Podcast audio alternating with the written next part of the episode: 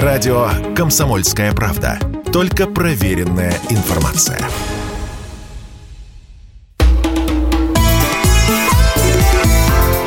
«Национальный вопрос» Приветствуем всех, кто слушает радиостанцию «Комсомольская правда» в Москве и других городах вещания. В прямом эфире, как всегда, по воскресеньям. С вами ведущий программы Андрей Баранов. Здравствуйте, Елена Фонина. Да, прямой эфир по воскресеньям в 16 часов по московскому времени. Ну, повтор, соответственно, идет уже в другое время. Но почему об этом говорим? То, что очень часто задают вопросы, в прямом ли мы э, эфире. Да, в прямом.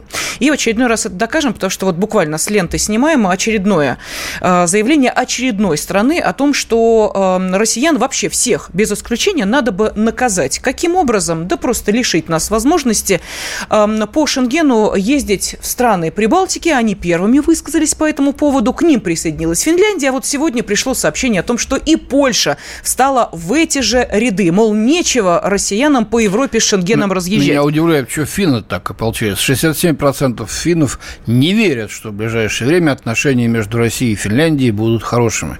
Они всегда были хорошими. С послевоенных времен, боже мой. Сколько их сюда приезжало, в Питер? Сколько их потом, так сказать, бесчувственные тела обратно отправляли автобусами в Хельсинки? Э, ничего не мешало абсолютно э, дружить нашим странам. Был даже на Западе изобретен термин «финляндизация», обидный для финнов, типа вот, так сказать, Советский Союз таким-то образом. А сейчас почему-то врагами стали. Ну, вы знаете, Андрей Михайлович, мне кажется, за эту неделю это просто превратилось в некий сгусток ненависти вообще ко всем русским, без исключения, чему, э, честно говоря, наши либералы сильно огорчились, потому что вопли «а мы-то здесь при чем?» уже звучат и из Латвии, и из Литвы, и из Эстонии, где они там там э, сидят и думали, что все в порядке, а нет. Теперь говорят, что и э, визы, мол, будут аннулировать и обратно на родину отправлять. Ну, впрочем, тема, которую мы хотели бы обсудить и э, с нашим экспертом, американским журналистом здесь в студии Чарльз Баусман. Чарльз, приветствуем вас, здравствуйте. Добрый день. Да, у нас еще Америка впереди, так что поговорим о том, что Россию пытаются признать страной-спонсором терроризма. Да, наверняка не сами по себе эти маленькие страны выступают с такими радикальными инициативами.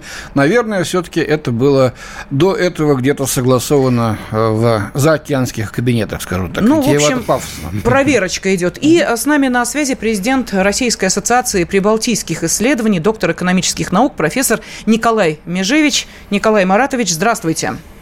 Добрый день. Да, добрый день. А давайте вот, поскольку мы от Прибалтики начали, ну, действительно, тут уже просто остается руками развести. Кстати, я э, вспоминаю уже теперь кажущиеся давними разговоры. Помните, когда наших э, спортсменов российских коллективную ответственность начали вводить за якобы употребление допинга? И вот здесь наши чиновники спортивные, здесь, в этой студии, говорили, ну что вы, никогда, никогда наши спортсмены не будут выступать под нейтральным флагом. Никогда без гимна мы не выйдем ни на одно соревнование. Как происходило дальше, мы знаем. Почему об этом вспомнила? Вот сейчас, а, когда мы слышим, слушайте, а нам не важно вообще, а какие они русские, хорошие они русские, по нашему мнению, говорят прибалты, или плохие они русские, вообще всем запретить, мол, э, как в Эстонии сказали, поездка в Европу – это привилегия. Это не право человека, это привилегия в Европу. Для нас, так сказать, э, свиней немытых, видимо, так они считают. Николай Маратович, это, э, простите, мы что сейчас э, наблюдаем? Это начало очень красивого танцевального пируэта под дудку Америки, и чем это может обернуться железным занавесом, который опустится с той стороны?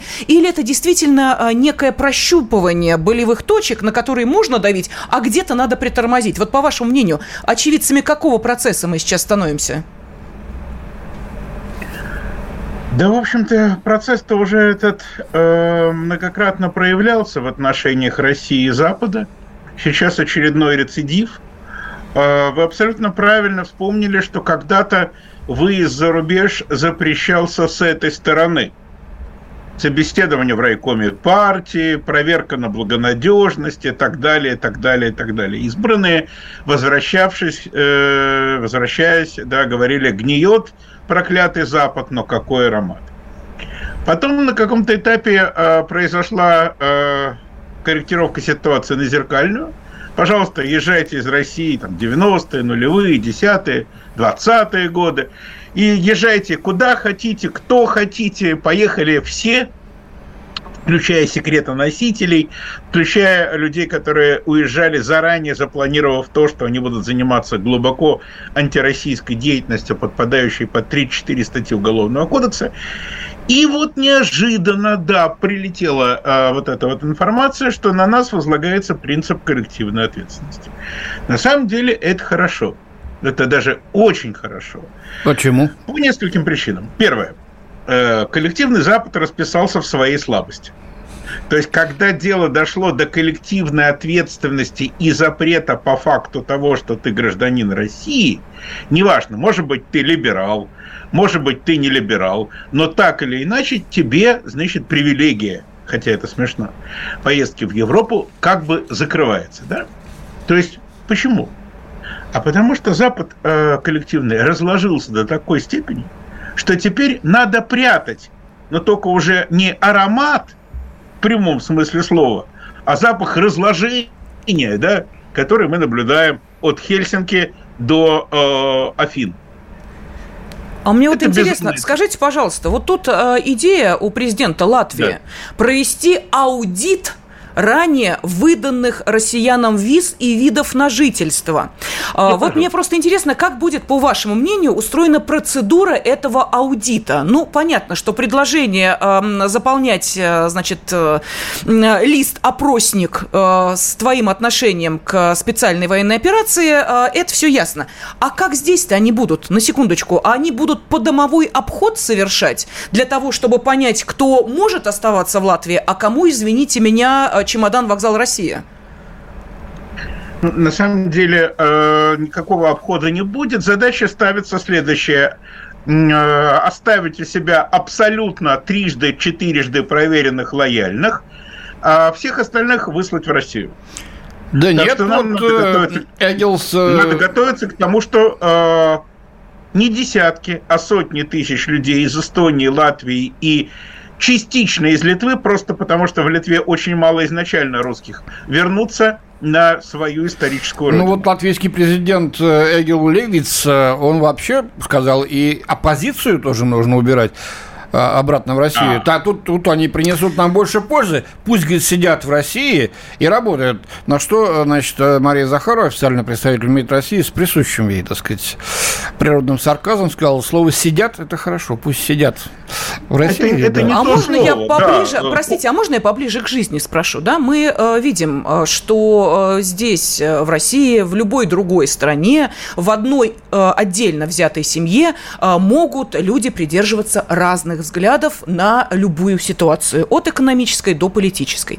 А, то же самое может происходить в Эстонии, Латвии, Литве, любой стране мира, где в одной семье муж может придерживаться одних взглядов, жена совершенно других. А вдруг они одного пола, а? Неважно, Андрей Михайлович, я не об этом. И что значения? будет происходить дальше? Вот как, ну, по мнению что, президента что Латвии, должна развиваться эта ситуация? Да. В Германии измеряли черепа, и вовсе не имело никакого значения, э, придерживается ли муж одного взгляда, а жена другого, в концлагерь отправляли всю семью, да, ну и с соответствующим продолжением. А, то, что предлагает президент Латвии, это обычный фашизм.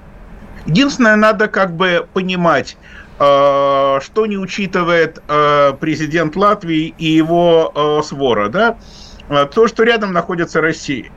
И что если к нам вернутся там 100 тысяч человек – то потом эти 100 тысяч человек могут э, вернуться опять же в Латвию, но с оружием в руках. И вернуть принцип коллективной ответственности и президенту, и его детям, и его внукам, и политической элите ну, Латвии, есть... и детям, и внукам. И тогда ни одного свободного фонаря в Риге просто не, оста не останется. Они все будут ну, очень плотно завешены. Ну, в общем, а войне, ну, это... войне нам не миновать, да? Если учесть особенно заявления э, эстонских официальных лиц да, о том, что они вместе фашизм. с финнами перекроют Финский залив для российских и военных кораблей, и для судов, идущих что в Калининград. Что касается Финского залива, то э, примерно с 27 2007 года Генеральный штаб Эстонии и Финляндии совместно разрабатывали план перекрытия Финского залива. И много сделали для этого. Были установлены артиллерийские системы. Ну, там ракетные системы стоят даже. И они перекрывают да, перед его. Второй мировой войной, да. И только э, советизация Прибалтики остановила этот процесс. И то поражение, которое было не, нанесено Финляндии, то есть фашистскому режиму Финляндии. Скажите, пожалуйста, Видимо, как вы... необходимо то же самое Вот повторить. это вот заявление э, Эстонии и Таллина оно само по себе, они просто лезут в петлю, или это было согласовано с Соединенными Штатами Америки? Это пробный а, шар или, про... или это глупость? Простейший ответ – это э, заявление согласовано. Но занимаясь этим регионом 35 лет, да, могу сказать, что отношения э, Эстонии и его, э, их любого хозяина э, это э, более сложная конструкция. То есть они не просто выполняют чьи-то инструкции, они выполняют инструкции со стервенением. Ну, например, когда у нас Никита Сергеевич э, потребовал сажать кукурузу, то в Эстонии кукурузу сажали даже там, где уже не растет рожь. Это эстонский стиль, надо понимать, это генетика. Это тысячелетия постоянного рабства отрицают нормальный взгляд на жизнь. Давайте э, сейчас уйдем на небольшой перерыв. Э, Николай Маратович, оставайтесь пока с нами. Чарльз, поскольку вы ни слова в этой части не сказали, просто слушали внимательно, как мы обсуждаем тему Прибалтики, я думаю, что э, следующий вопрос, конечно, будет именно вам адресован, потому mm-hmm. что вы прекрасно понимаете, что такое американский менталитет. И, соответственно, до какой степени воздействия Америки на страны Прибалтики мы сейчас наблюдаем, или, может быть, мы ситуацию несколько преувеличиваем. Об этом через несколько минут. Радио «Комсомольская правда». Никаких фейков, только правда.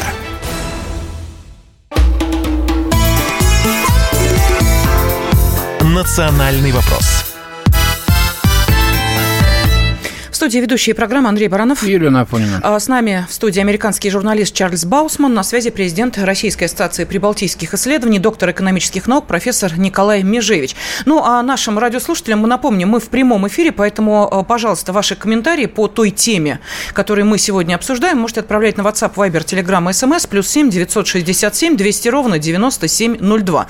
Но похоже, что а, решили, что такое седьмой санкционный пакет, это наказать весь народ России. Ну, по крайней мере, Прибалтика Балтика, присоединившаяся к ней Финляндия, а, Чехия и Польша а, решили, что надо идти следующим путем. Нечего тут наказывать, знаете ли, отдельно взятых а, бизнесменов или кого-то еще. Нужно вообще весь народ России сказать, а вот не поедете вы в Европу, мол, привилегия это для вас. Вот, кстати, наши радиослушатели спрашивают, а много ли тех россиян-то, которые с Шенгеном? Ну, все те, кто хотят, они подпадают под это, вот, так сказать, э, под это ограничение. Кстати, ты упомянул Чехию. Чехия сейчас председательствует э, в Евросоюзе, и министр иностранных дел Чехии сказал, что в конце августа он официально поднимет вопрос о лишении всех россиян всех видов шенгенских виз на э, заседании Еврокомиссии. А вот теперь вопрос нашим радиослушателям. Давайте мы подумаем, вот какова финальная цель маргинализа... маргинализации всего российского народа.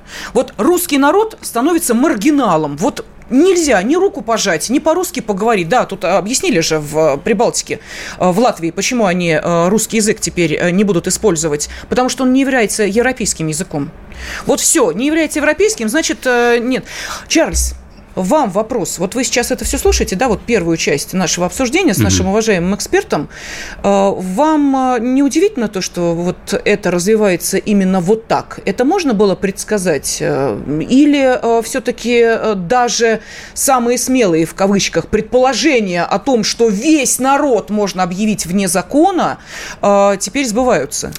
Это, это для меня совсем не удивительно. Э, значит, люди, которые контролируют процессы и в Европе, э, и в Америке, э, они способны на самые пошлые и, и неприятные шаги. И просто хочу объяснить, вы спрашивали, настолько за это стоит мягкая рука или жесткая рука Америки, он очень сильно стоит. Вот я лично об этом много знаю, я наполовину немец, и очень подробно изучал Э, факт, что фактически Германия не является суверенной государством. И там очень много немцев об этом тоже говорят. Короче, там переплетено такой сеть э, влияния из Америки, что ни одного э, немецкий политик или журналист или э, общественный деятель не может ничего не делать против то, что хочет США. И причем там очень как-то американские дипломаты или их коллеги в Вашингтоне могут очень так мягко сказать, знаете, мы это не хотели бы, и все будут танцевать под дудки. Но если это происходит в Германии, это, э, это то же самое в этих маленьких э, карликовых Простите, государствах. попутный вопрос. Правда, да. что существует так называемый канцлер-акт, когда назначение канцлера, фигура канцлера согласовывается с э, Белым домом? А, э, Никто э, это официально не подтвердил. Э, да, э, много об этом, об этом говорят, и в Германии говорят, и немцы говорят об этом, но если это существует, это тайна, да, это не, не официально, не ну, открытое. Ну, конечно, да. Но... Ну, сейчас перейдем к карликовым государствам. Можно я спрошу сразу? Вот э, смотрите, э, канцлер, бывший канцлер Ангела Меркель чуть-чуть вот не хватило э, додавить открытие Северного потока-2. Вот чуть-чуть, буквально, казалось бы, еще немножко, угу. и э, откроют, а это, как мы понимаем, уже совершенно другая э, веха в отношениях между э, Россией и Германией. Не случилось, не получилось. Я сейчас не об этом. Но ведь можно было, перспектива была. Это значит, что что, упустила Америка влияние на Германию, теперь его э, наверстывает семимильными шагами? Или что? Вот в чем особенность? Э, или личность, ее роль в политике тоже важна? Нет, смотрите, вот это это Северный поток-2 – это особая ситуация, потому что там просто очевидно для большинства немцев, э, э, что э, они должны платить очень дорогую цену за э, поход американской власти. Да? И, конечно, было очень большое сопротивление от немецких э, промышленников. И а, а тогда действительно Меркель тоже должен, а, она на, находилась между двумя камнями, она как-то выкрутилась как смогла. Вот. А здесь ну, а по, почему большой потери для Европы? А, а, а, а, они будут делать то, что хотят американцы. И есть еще момент, я не знаю, почему это вообще не обсуждалось, но а почему это не может быть э, сигнал, что они ожидают войну, европейскую войну, они не хотят э, сотни тысяч людей из России, потому что какой-то существенной долей из них могли бы реально работать на, э, на России, на российское государство. И это может быть просто какой-то там шаг безопасности, да, что давайте сделаем так, чтобы поменьше было здесь провокаций. Э, Слушайте, а правда, ведь действительно, Чарльз, вы абсолютно правы. Судя по тому, что сейчас э, происходит, допустим, в Николаеве, или в Харькове, как сейчас а, пытаются вычистить тех, кто хоть как-то с Россией какие-то отношения имеет на Украине. Посмотрите, ну, там же чистки этнические идут. Вот просто э, людей э, сотнями а, задерживает СБУ в том же Николаеве, вот они же отчитались, там 400 человек были задержаны, почему мы действительно эту логику не переносим на Прибалтику? Ведь это же действительно те русские, которые выходят отстаивать памятники э, Ну, сейчас павшим... Нарве, да, например, вот э, вокруг э, танка этого символизирующего освобождение города. Да, вспомните, что э, в Европе, в общем-то, грозит политической нестабильности, да, и в Америке в том числе.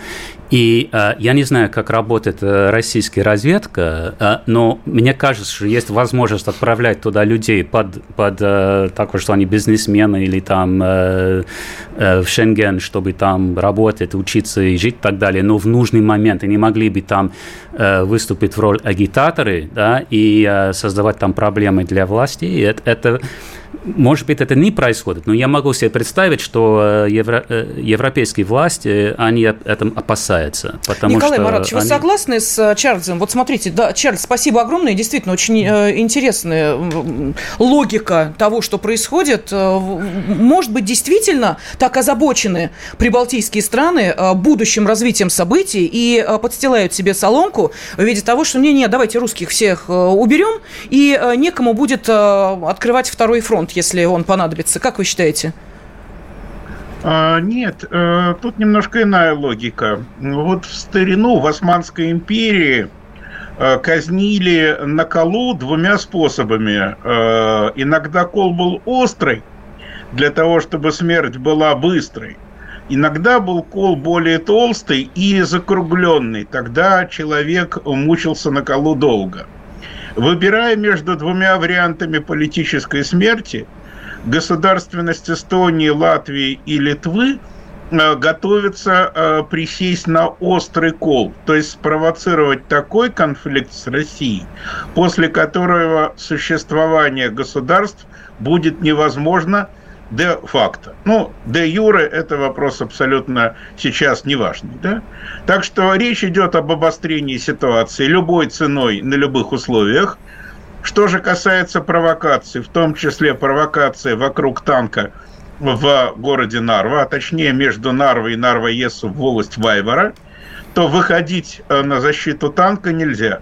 Э, надо это по возможности довести до наших людей. Почему нельзя? Э, в Эстонии нельзя, потому что будет провокация, будет применен спецназ, рядом находится по прямой в двух километрах школа по гранохраны Эстонской Республики. Курсанты ее уже получают огнестрельное оружие.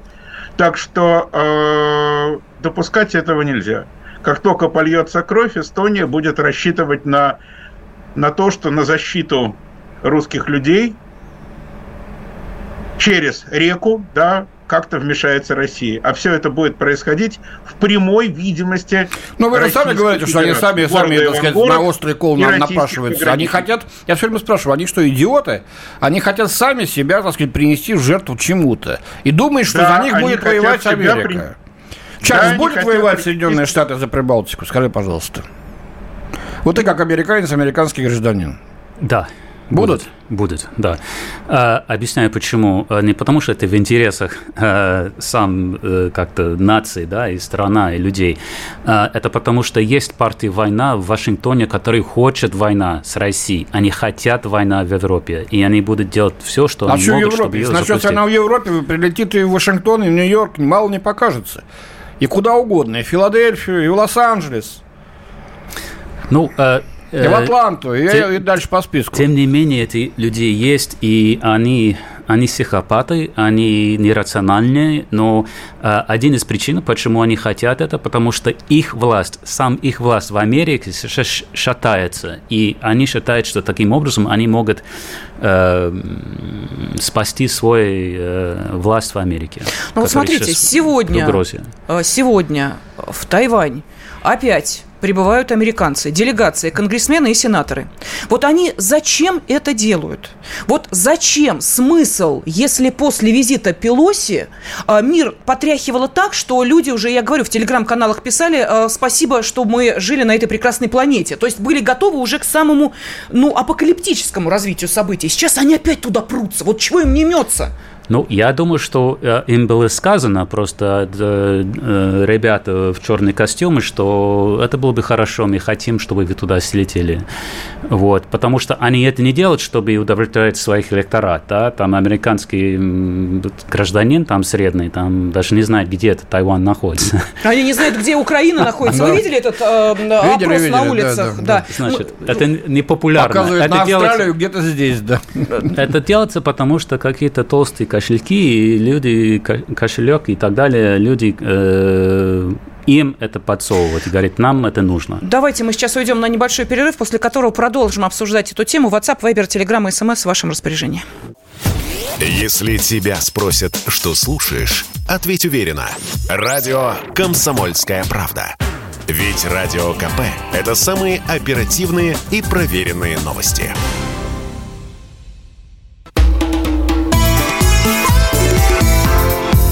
«Национальный вопрос» студии ведущие программы Андрей Баранов. Юлия Афонина. Да, мы в прямом эфире, поэтому на WhatsApp, Viber, Telegram и SMS можете отправлять сообщение номер плюс семь девятьсот шестьдесят семь двести ровно девяносто семь ноль два. Эм, какова финальная цель маргинализации всего российского народа? Это мы отталкиваемся от событий этой недели, просто, что называется, знаете, как кучно пошло. Эм, МИДы э, Эстонии, Латвии, Литвы, э, Чехии, Польши заявляют о том, что не будем выдавать э, Шенген русским вне зависимости от того, плохие это русские, хорошие это русские, неважно. А, вида на жительство тоже будем а, лишать. Это Латвия заявила. А, если у человека есть еще и российское гражданство, пошел вон в Россию, то есть сразу аннулировать. Ну, то есть вот то, о чем, наверное, и говорить-то было как-то неловко несколько лет назад. Ну, что такое коллективная ответственность? Ну, как это можно? Всего народа можно, говорят нам. Поэтому эту тему мы обсуждаем с американским журналистом студии Чарльз Баусман и президентом Российской ассоциации Организации прибалтийских исследований, доктором экономических наук, профессором Николаем Межевичем. Э, да, но я еще хочу сказать, что все-таки наступление-то на Россию продолжается помимо санкций. Вот недавно в Конгрессе э, прошли слушания э, американского отделения Организации безопасности и сотрудничеству в Европе, где была представлена карта деколонизированной России. Там на 17 субъектов была поделена Россия, там Дальневосточная республика, Якутия отдельная, отдельная Уральская республика и так далее и тому подобное. Естественно, Кавказ, Калмыкия, почему-то Карелия. Вот в Коме есть, а Карелия они как-то забыли, очевидно. Самое страшное, что было сказано, есть стратегическая и моральная целесообразность такого разделения России – то есть э, российскую государственность, нашу общую, общность нашу национальную хотят уничтожить навеки вечные, превратить во враждующие между собой вот эти государства, которые воевали бы уже между собой убивали бы друг друга. И не было бы дела ни до Украины, и тем более для, до золотого миллиарда, и до Америки. И Пакс Американо продолжался бы, значит, до скончания века, пока эта планета крутится вокруг своей оси. Америка была бы здесь и директором, и начальником, и господином. Вот такие планы. Страшновато становится. Ну и прочим. давайте не будем забывать э, о том, что Россию еще собираются объявить страной спонсором терроризма. Тут Латвия выступила, э, решила, значит, на э, Сейме, что это именно так. Ну и, насколько мы понимаем, в Вашингтоне тоже уже Штаты. этот вопрос Мы наконец-то вынесли на Совет, Совет Безопасности Организации Объединенных Наций то, что сейчас творится вокруг Запорожской атомной электростанции. И что сказала представительница Соединенных Штатов Америки? Вся ответственность лежит на России. То, что Украина бьет, вот сейчас вы в новостях слышали, по охлаждающим да, установкам, это может привести к остановке, к выходу из строя реакторов. Это может привести к э, трагедии похуже Чернобыльской. Я напомню, Запорожская АЭС крупнейшая в Европе атомная электростанция. И да, она, ее здание готовы, так сказать, выдержать падение самолета, но фиг его знает, куда попадет ракета и что может случиться. А, Николай Маратович, вам вопрос. Вот поскольку, э, собственно, опять же, да, а, Прибалтика выступила застрельщиком в этом вопросе, признание России спонсором терроризма, ну, от Латвии же пошла вся эта история, с этой стороны. А, скажите, пожалуйста, им а, вот это для чего нужно? Я не спрашиваю, зачем им нужно запрещать а, Шенген той же Эстонии, которая в новогодние праздники только этим и кормилась там в центре Таллина, да, что там в центре, не только в центре, там русских было больше, чем местных. Это уже знали абсолютно все, потому что туристический поток на новогодние праздники, ну, до ковидных вот этих ограничений, был такой, что, по-моему, Эстония могла кормиться весь год год за счет тех туристов, которые там деньги оставляли. Ладно, а, как бы э, не, не эту тему мы сейчас обсуждаем. Зачем надо вот это Латвии, которая в этот же день или там накануне возобновила, значит, эм, получение газа из России. То есть она, получается, своими деньгами спонсирует страну спонсора терроризма. Тут как-то, ну, даже вот в уме не укладывается эта сложная схема. Они что творят?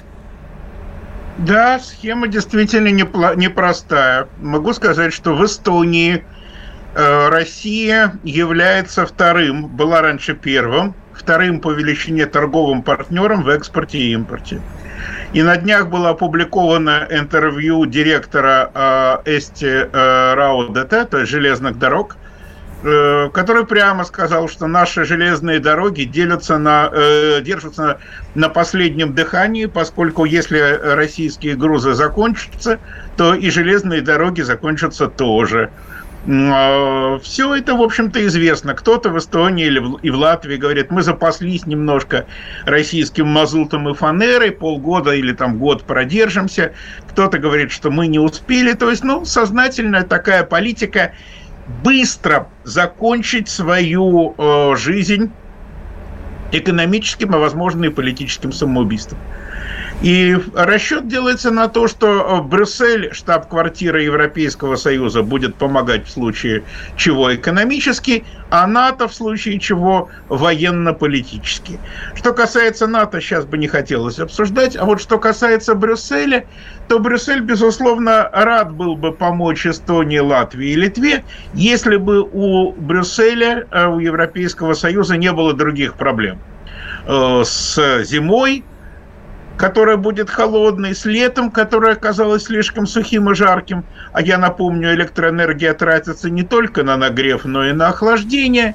Поэтому э, вполне может сложиться такая ситуация, при которой спасение э, замерзающих, э, утопающих и голодающих в Эстонии, Латвии и Литве будет делом рук самих э, голодающих и утопающих. Послушайте, но Украина же показала прекрасный пример, э, как можно нарушая абсолютно все, а, тем не менее получать хорошие деньги за это. Деньги, которые никто не считает. Где они седают, непонятно. Конечно, простым людям деньги... не приходит ничего. Понимаете, ну это же здорово. Конечно. Это же страна, которая показала, что можно абсолютно беспредельничать, и тебе за это а... даже еще и плюшки будут дополнительные. Ну почему Эстония, Латвия, Литва не должны встать в тот же гордый с Украиной ряд? Я вот понять не могу. Они же видят пример, Верно, и это работает. Абсолютно идея примерно так и формулируется.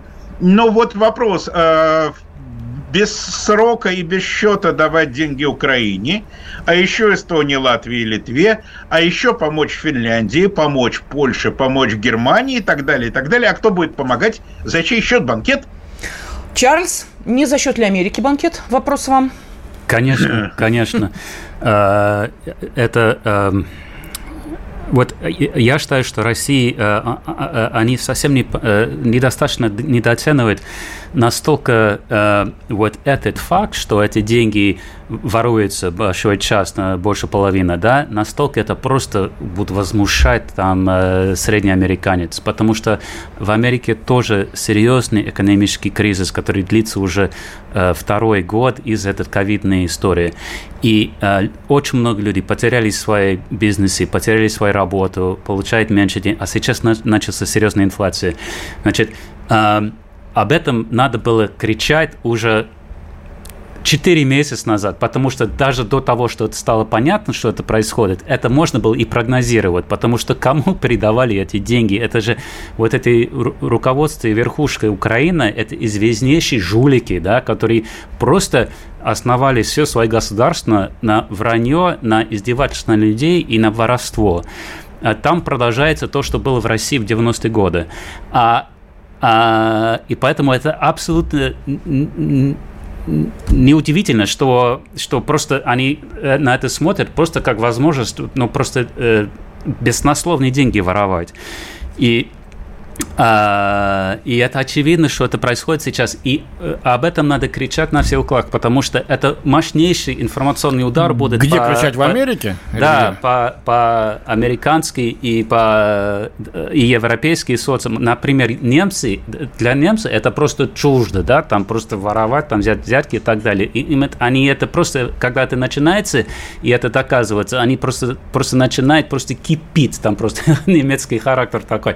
Поэтому об этом надо очень громко говорить и объяснить. Это очень смешно. А, я это объяснил один русский журналист, и он сказал, а может быть не надо это делать, потому что тогда они там они, угу. они прекращают вот это воровство, ну, и так? больше оружия будет попасть в Украину.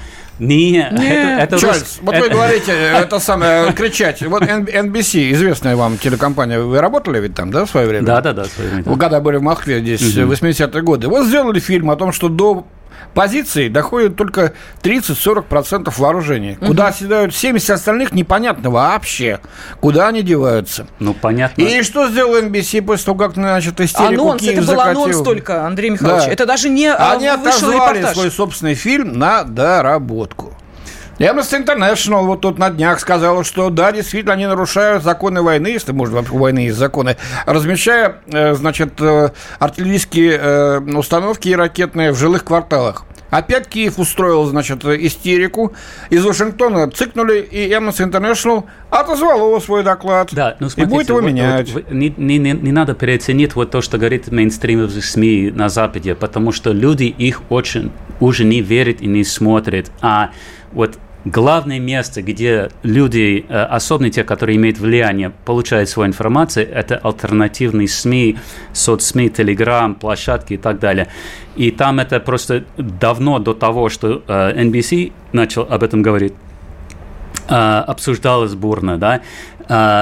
Это это такой момент, об этом надо доказывать, показать, Хорошо, воспользуйте ваша разведка, вы же можете отслеживать Мы сейчас уходим на перерыв, и, и uh, все-таки хотелось бы узнать ваш взгляд на uh, ту ситуацию с обыском в доме у Трампа. Вот это прям интрига из интриг, да. uh, поскольку uh, это первый такой случай в истории Америки. За 250 лет впервые, да. Да, хочется на этом остановиться. Ну и, конечно, по Прибалтике подвести определенную черту, чему, к чему готовиться русским в Прибалтике, ну и нам, соответственно. Если тебя спросят, что слушаешь, ответь уверенно. Радио «Комсомольская правда». Ведь Радио КП – это истории и сюжеты о людях, которые обсуждает весь мир.